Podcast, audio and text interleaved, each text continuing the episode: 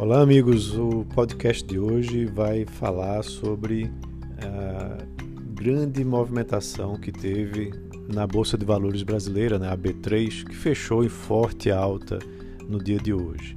É, acompanhando, claro, as bolsas internacionais que também tiveram um, um, um fechamento bastante é, forte né, no campo positivo, é, por conta de um otimismo que foi bastante renovado por conta ainda da recém-vitória do democrata Joe Biden, mas também e principalmente por conta dessa análise preliminar apontar que a vacina da Pfizer contra a Covid-19 é mais de 90% eficaz.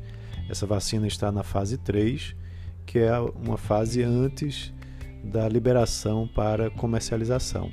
E isso deve acontecer aí nas próximas semanas pelo FDA, né, que é o, o, equivalente ao Ministério da Saúde lá dos Estados Unidos, né, onde essa notícia é bastante aguardada.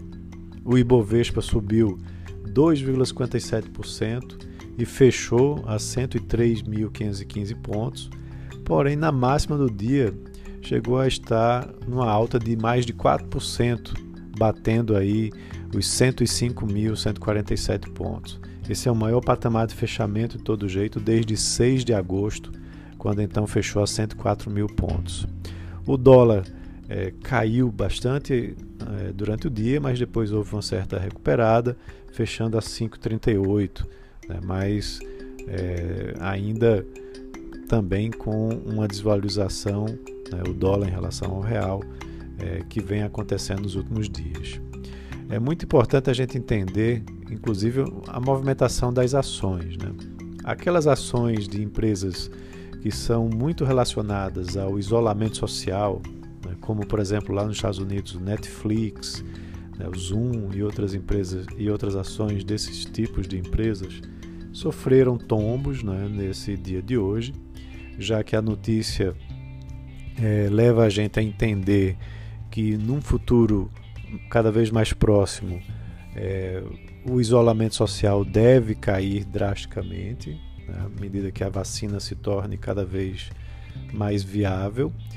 E aí empresas que têm sofrido muito né, com o isolamento social, como por exemplo as empresas aéreas, tiveram um, uma valorização significativa no dia de hoje, né, justamente já que deve haver uma vacina cada vez mais próxima, essas empresas vão poder faturar mais com a retomada das viagens, né, de turismo, de negócios, é, cada vez maior por parte das pessoas.